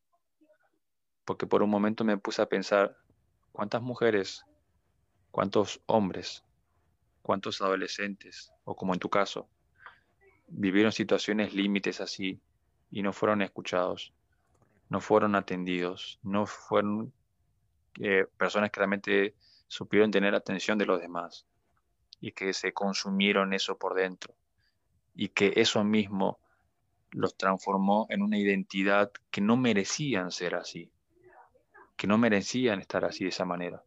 Es como que la identidad que ellos deberían tener se transforma no tan solo por lo que ocurrió, sino por lo que uno mismo se guardó. Entonces, por un momento sentí el dolor, imaginé que muchas mujeres y muchos hombres estaban llorando. Y de hecho, me mandaron mensajes muchos diciendo, realmente nos hiciste llorar, porque yo me sentí así, eh, también me quise matar, también me quise suicidar. Muchas veces yo dije, ya está, Dios, llévame con mis abuelos, no tengo nada que hacer acá.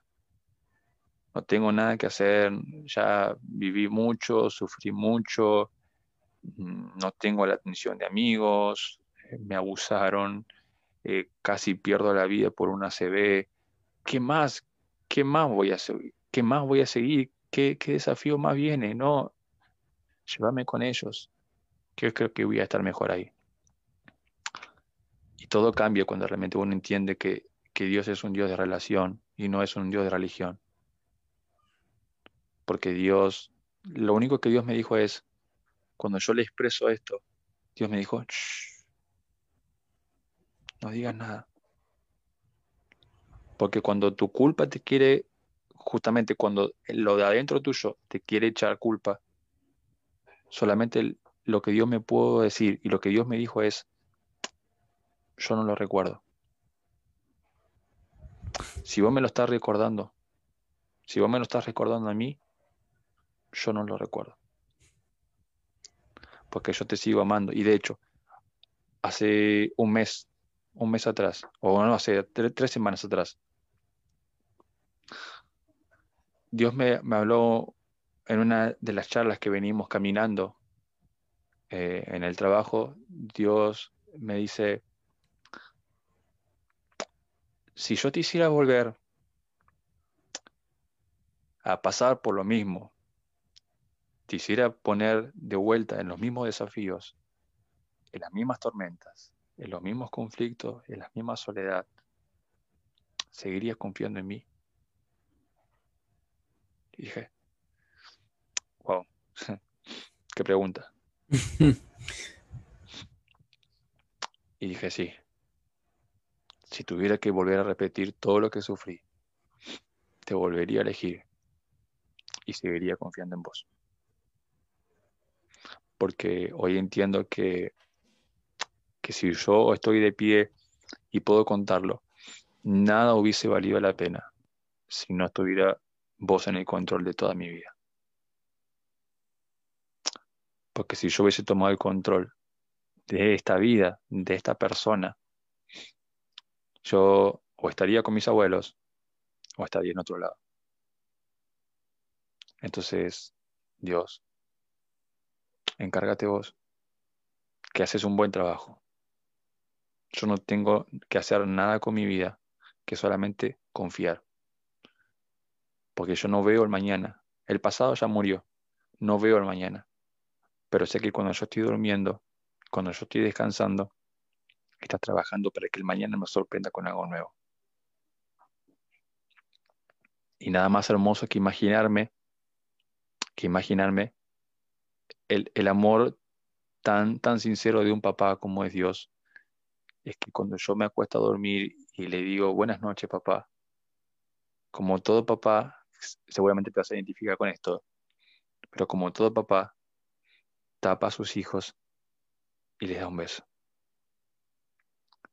Y Dios es así conmigo. Y lo digo y me, emociona. Pero Dios es así conmigo. Dios es así con vos. Y Dios es así con aquellos que están mirando.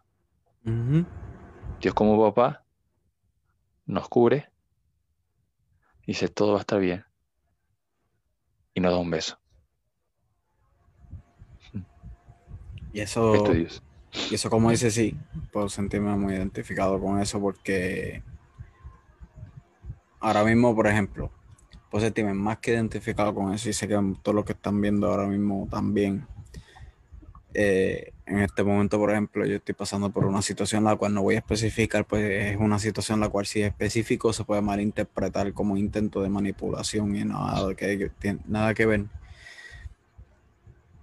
Y ha habido veces en las cuales yo me he acostado y me he acostado literalmente llorando y ni siquiera mi esposa se ha dado cuenta, pues casi siempre cuando estoy llorando ella está ya durmiendo, mis hijos están durmiendo y estoy llorando diciéndole, Señor, ¿hasta cuándo, Padre? ¿Hasta cuándo esta situación va a durar, este proceso, cuándo va a caducar? Y esas son las palabras que siempre me da. Todo va a estar bien.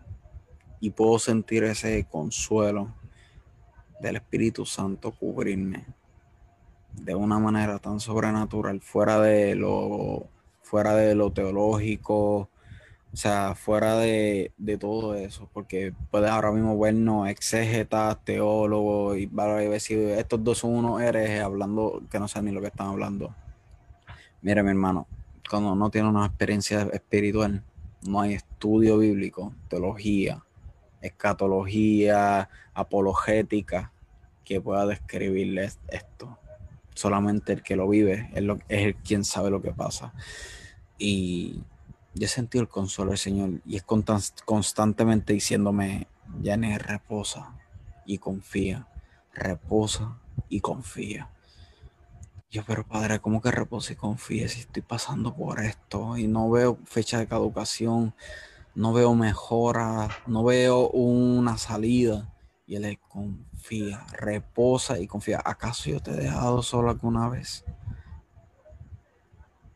Y yo no.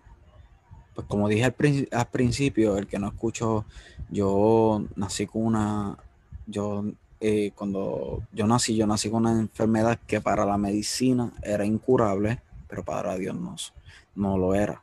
Dios me sanó de esa enfermedad Pero si nosotros no hubiéramos dejado llevar por lo que la medicina decía, o sea, por las estadísticas médicas, yo no estuviera ahora mismo aquí sentado hablando contigo, ni con las personas que están conectadas. Yo estuviera en un sarcófago siete pies bajo tierra, debido a la enfermedad con la que nací. Pero fue una enfermedad la cual Dios sanó, pero la, la medicina decía que esa enfermedad no tenía sanidad alguna. Y de igual manera, él me trae esta memoria como que es así. Yo nunca te dejé solo en estos momentos. Y él me trae distintas experiencias que yo tuve con él cuando estaba pasando por el proceso de esta enfermedad, la cual también parecía no tener fecha de caducación. Él siempre estuvo conmigo en todo momento, en todo tiempo. Cada lágrima que yo derramaba, él estaba ahí dándome consuelo. Lágrima la cual mis padres no veían Tal vez sí, asumían que las derramaba, pero no las veían. Porque yo siempre fui una persona, siempre fui y he sido hasta el sol de hoy, una persona bien cerrada en cuanto a mis sentimientos se refiere. Y a pesar de todo esto, o sea, eh, siempre el Señor lo ha estado ahí dándome este consuelo en todo momento. Y por eso sí me puedo sentir más que identificado con eso que acabas de contar, verdaderamente y, ¿verdad? Dándole, este, dando continuidad, este, saliendo de lo sentimental, saliendo de lo, de lo sentimental, este, lenguaje de amor, ¿dónde nace lenguaje de amor? ¿Quién es el de la idea y por qué? Buena pregunta. El de la idea es el de arriba. Hmm. Eh, cuando yo había iniciado una, especie de, una, serie de entrevistas en, Instagram que se llamaba A Corazón Abierto, em, entrevistando a, personas comunes de, muchos lugares. Y me, manejaba yo, buscaba a la gente y decía, ¿querés, estar en, el programa? ¿Querés estar? y así. Hasta que un día eh, terminé esa serie y dije, ¿qué voy a hacer? ¿Qué voy a hacer? Me gustaría hacer algo en, Facebook y Dios me da el título recordándome una canción. Una canción de, Alex Campos que se llama Lenguaje de Amor. Y, me hizo entender que, que todas las cosas que Dios hizo en mi vida tienen que ver con un lenguaje de amor que lo que yo puedo expresar y lo que yo hago por la gente también tiene que ver con un lenguaje de amor, porque lo que él hizo en mí, yo también lo estoy volcando como herramienta y como tratando de poder traer un poco de solución a la gente. Entonces, el lenguaje de amor tiene que ver con eso. Nace de Dios, del corazón de Dios, y Dios me da la idea. Y, y, si bien Dios fue formando la idea, le fue dando forma, fue algo, primero al principio fue algo muy básico, y con el tiempo le fue dando forma. Hoy puedo celebrar que tengo eh, todas estas herramientas que tengo eh, y así muchas cosas más que se vienen que lo van a saber dentro de poco. Pero Dios le fue dando forma, Dios no se cansa de crear y creo que Él es el, el máximo productor de todo esto. Sí, muy ¿Y cómo entra el, eh, ¿verdad? la asistencia del pastor Guille? Mi pastor argentino junto con la pastora Mica. Yo digo que ellos son mis pastores argentinos. ¿Cómo entra eh, la asistencia del pastor Guille en lenguaje de amor? Pues en adición a lo que es la previa, veo que él también trabaja la página. Sí, sí, sí, es una persona súper, súper especial.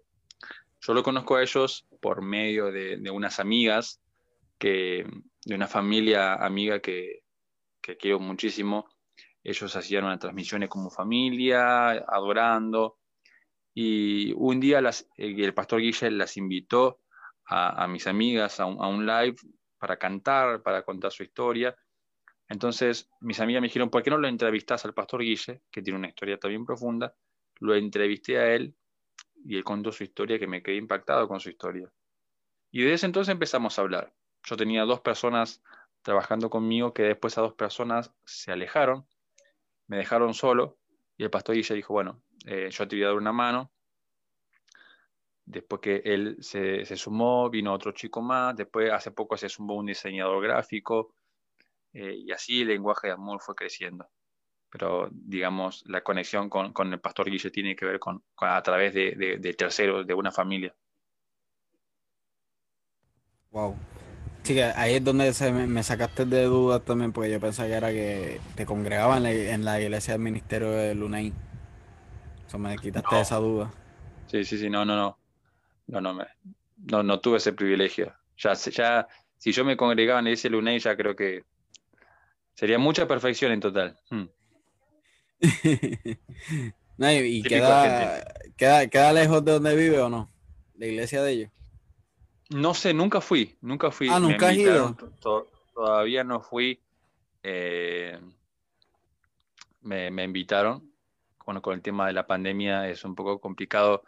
más que nada porque ellos, ellos tienen un protocolo y bueno, por, por el tema de gente, de capacidad. Pero, pero sí, ahora el 30 de diciembre, que es el último programa de lenguaje de amor, eh, ya tengo todo el equipo completo en vivo, así que no, con, el pastor Guillermo nos vamos a conocer personalmente, con, con, otros chicos también nos vamos a conocer personalmente porque trabajamos juntos, pero no nos vemos en persona. Quizá la gente piensa, bueno, esto es un equipo que se reúne en una oficina o en un lugar, una habitación. No, no, nunca nos hemos visto, nunca nos hemos visto, eh, no, no nos conocemos en persona el 30 de diciembre es el último programa de lenguaje de amor y es la primera vez que nos vamos a juntar. Así que va a ser súper interesante. es como escribe, por ejemplo, ahora mismo escriben ahí, hay tanta conexión que parece que seríamos todos una sola iglesia. Nos une una, un enorme cariño entre todos. ¡Wow! Así mismo es. Y porque ninguno nunca se ha visto en persona, al igual yo nunca he visto a Matías. Yo digo que Matías es mi hermano argentino. Yo nunca he visto al pastor Guille ni a la pastora Mica y digo que son mis pastores argentinos. Y nunca he visto a la profeta Jessica. Yo sé que ella estaba por ahí, no sé si todavía está por ahí. Si está por ahí, profeta Jessica, repórtese por favor. nunca la he visto en persona, pero sí he conversado con ella. Ella ha participado conmigo en clamando por mi tierra y pues para el próximo año, este spoiler, para el próximo año tendré mi trayectoria, el honor de tener a la profeta Jessica. Yo la veo y yo digo, esa es mi hermana argentina. o sea, nunca nos hemos visto ninguna en persona, pero por el cariño, pues hay una perfecta unión, que somos una sola iglesia, una misma familia. Entonces, sí. Y, ¿verdad? Hay una, un punto muy para ya ir en unos minutos cerrando.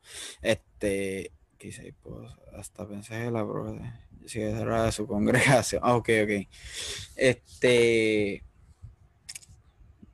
No, no sé si ella está con. Ella estuvo con esta ahorita, pero no sé si aún continúa en la, en la transmisión. Este se me fue el hilo de lo que iba a decir. Ah, ok.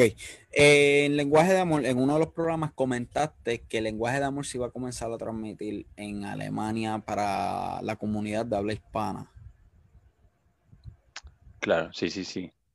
Sí, hace un mes, hace prácticamente un mes, que eh, sorpresivamente uno de los invitados que me tocó entrevistar, que también es comunicador, me dijo, eh, yo tengo un contacto de Alemania, que creo que es chileno, es chileno, está viendo en Alemania, y él tiene un canal cristiano y realmente él junta varios programas de Sudamérica o de diferentes partes del mundo y hace, hace eh, cápsulas, cápsulas de diferentes programas y las transmite en vivo, eh, o la gente lo transmite en vivo en sí y me dijo, si querés le hablo de tu programa, le mando un link de uno de, tus programas para que él lo vea y se contacte con vos.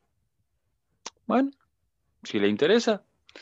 Entonces, al otro día me llama por teléfono este hombre y me dice, como hablan los chilenos, eh, hola, hola Matías, eh, me acaban de dar tu número, me gustaría poder eh, contar con, con tu programa para poder transmitirse en gran parte de Europa. Y yo dije, wow, wow. No, no tanto por mí, sino por el hecho de que los contenidos que nosotros tenemos, de la entrevista que tenemos con la gente, con los matrimonios. Son cosas que realmente lo disfrutamos hacer y quizás otros no lo hacen de la forma que yo lo hago, eh, pero es un contenido, es un agregado y, que puede bendecir a muchos. Entonces cuando se me abrió esta puerta de, de Alemania, dije, vamos a darle para adelante. Así que estamos cerrando los últimos detalles esta semana, ya para el 2021 eh, que el lenguaje de amor no, no sea un programa grabado, sino que salga en vivo, un programa ah, fuera de los días que tenemos, pero va a ser un programa que se va a transmitir en vivo de Alemania para toda Europa. ¡Wow! ¡Qué bendición! Eso sí que verdaderamente es una tremenda bendición, ¿verdad? Y dando culminación a esta sección, la cual ha sido bastante edificante, sobrepasando las expectativas de la misma. Este, ¿Cuáles son los planes futuros para lo que es lenguaje de amor? Y eh, tu ministerio como tal, eh, como individuo, pues sé que a través de haciendo mi búsqueda, sé que incluso predicas, si no me equivoco. Sí, sí. Bueno, planes, eh, alguien dijo una vez si queremos hacer reír a Dios, contale tus planes.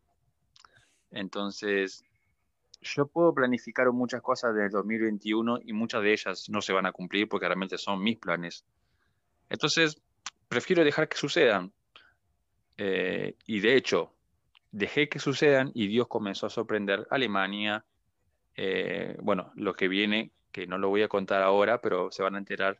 El lunes el lunes.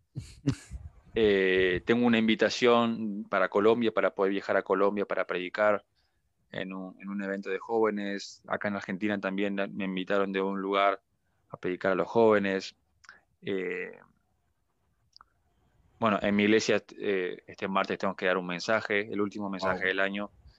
Bueno, entonces, en ese sentido, como, como parte del programa, yo creo que la tercera temporada Dios nos va a sorprender.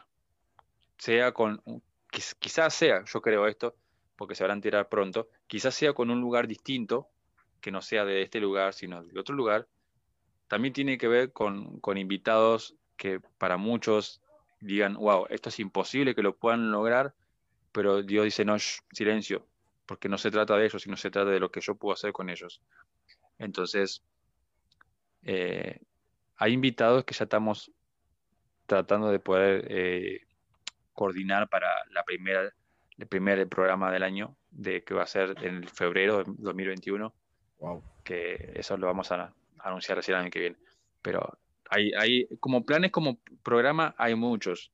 Y en lo personal, eh, amar, amo lo que hago, amo dar, eh, amo predicar, me gusta mucho siempre dar una palabra, siempre me gusta motivar, creo que una de las cosas que yo estoy entendiendo en este tiempo, de las cosas que Dios me llamó es esto, ¿no? Para, para ser un motivador, para poder motivar a aquellos que realmente se sienten mal. Y creo que este tiempo de cuarentena o de pandemia, Dios golpeó muy fuerte mi corazón porque dijo, bueno, ahora es hora de actuar. Quizás muchos años estuviste sentado o esperando de que otros te llamen, ahora te toca actuar. Aprovecha que hay mucha gente que está dolida, y mucha gente que realmente se siente con mucho miedo, con mucho pánico, es hora de actuar, de dar un mensaje. Entonces, lenguaje de amor y en lo personal, Dios me ha permitido y abierto puertas para poder eh, animar y motivar a mucha gente. Entonces, creo en eso, ¿no? Que Dios está haciendo conmigo lo que Él quiere, pero lo estamos disfrutando juntos. Y como me dijo una vez, él me dijo una vez esto, una vez alguien me profetizó y me dijo, Dios me dice que te diga esto, y de hecho Dios me lo dijo a mí después, pero me dijo esto, Dios es así con vos, extende la mano y él hace, el profeta hace esto, me dice, ustedes son así. Así. Y después Dios me lo dijo, que somos así, que prácticamente aunque yo tenga días grises, aunque tenga días malos, aunque tenga, cometa miles de errores, él me sigue amando igual.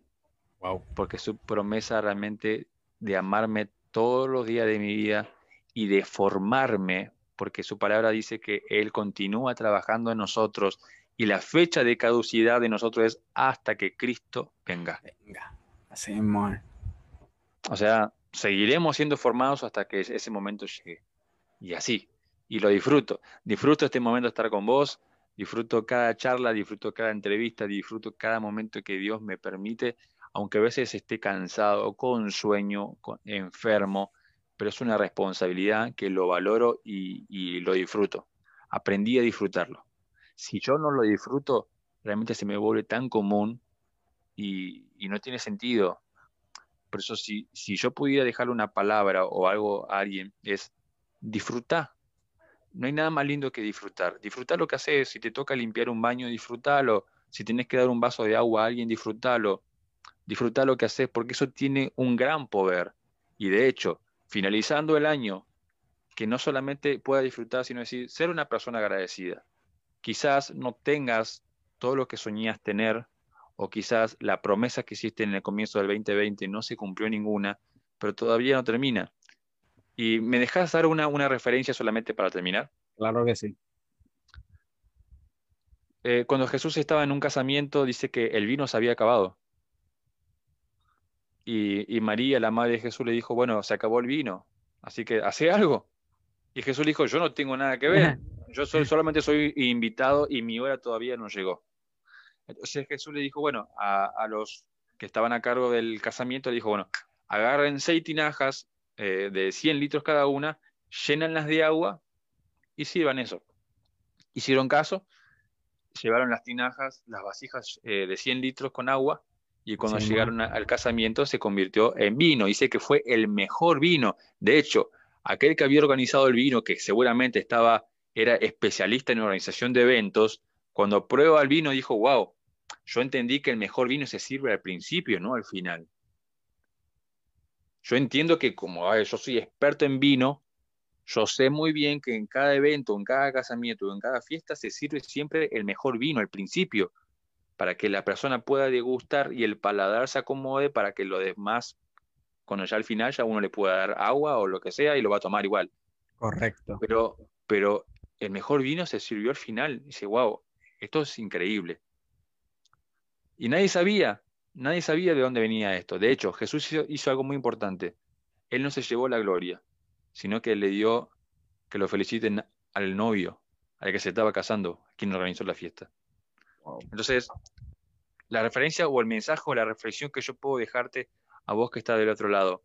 Si creíste que este 2020 fue un año frustrante, si creíste que todas las promesas que te hiciste o que le hiciste a Dios o que te hiciste a vos mismo o a vos misma, realmente no llegaste a concluir o a cumplir ninguna de esas, yo puedo decirte en este momento que el mejor vino se sirve al final. Cuando levantas tu copa el 24 o el 31 de diciembre, recuerda esto, nunca es tarde, nunca es tarde para poder brillar, nunca es tarde para, para que los sueños se cumplan, nunca es tarde para que los propósitos de Dios se hagan tan visibles en tu vida. Entonces, déjame decirte esto que está del otro lado. No creas que sos en lo peor de este 2020. No creas que las situaciones que te pasaron fueron las peores. Hay gente que sufrió peor, pero déjame decirte esto. El mejor vino siempre se sirve al final. Prepárate porque antes que termine este 2020 vas a disfrutar de lo mejor, de lo mejor. Sí, Wow, brutal. ¿Verdad que el que no agarró eso tiene que darle y agarrarlo porque poderosa palabra. Y nada, ¿verdad? Dándole culminación a este tiempo, Matías, yo quiero agradecerte mucho por este tiempo que nos has dedicado verdaderamente hace un tiempo gratificante y fructífero. Yo sé que tanto yo como las personas que están este, en sintonía lo han disfrutado y los que lo hayan de ver luego la grabación van a ser edificados de igual forma y lo van a disfrutar también. Y ¿verdad? le exhorto a todas las personas que compartan todas las redes sociales, sigan a Matías a través de sus redes sociales, las mismas están en la descripción del video Igual la, mis redes sociales están en la descripción del video. Denle like a la página de Lenguaje de Amor, también está etiquetada en la descripción del video. Y esta charla, este conversatorio, esta entrevista va a estar disponible en mi canal de YouTube. Me puedes buscar como Jatniel Vega. y te exhorto a que te suscribas al mismo y le dejas la campanita y también va a estar disponible en todas las plataformas de podcast, incluyendo Apple Podcasts, Spotify, Anchor, Google Podcasts, Radio Public, Overcast, etcétera, todas las plataformas de podcast disponibles. So, esta ha sido Janiel Vega junto a Matías Medina de Lenguaje de Amor en mi trayectoria. Nos vemos la próxima semana. Muchas bendiciones.